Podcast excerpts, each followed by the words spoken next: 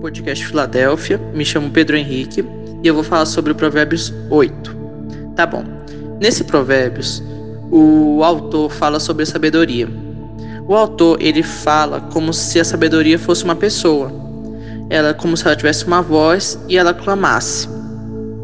Ele fala: caso a sabedoria não clama e não ergue o entendimento à sua voz, então tá bom. O autor aconselha a todos que ouçam a voz da sabedoria o que, seria ouvir a voz da sabedoria?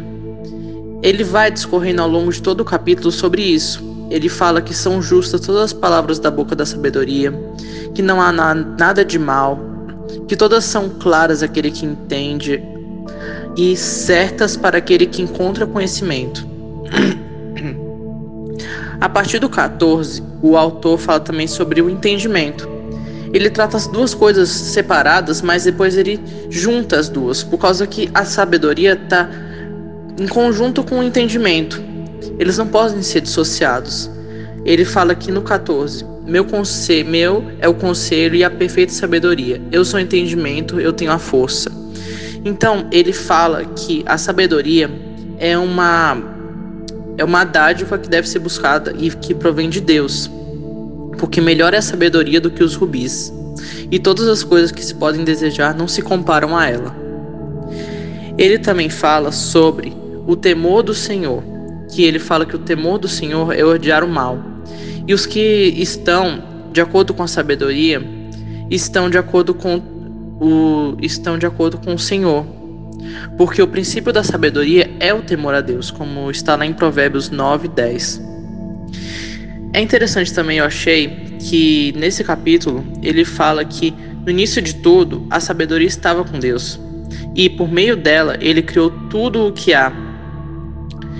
Aqui em Provérbios 8:30. Então eu estava junto a ele com, como um, criando com ele, e eu era diariamente o seu deleite, regozijando-me sempre diante dele. Isso é importante porque a gente percebe que a sabedoria é, está diretamente ligado a Deus, porque os que seguem o caminho do Senhor são sábios. Como fala aqui, ouvi a instrução e sede sábios, não a rejeiteis. Abençoado é o homem que me ouve, vigiando diariamente aos meus portões, esperando as, as ombreiras das minhas portas, porque o que me encontrar, encontrará a vida e obterá o favor do Senhor.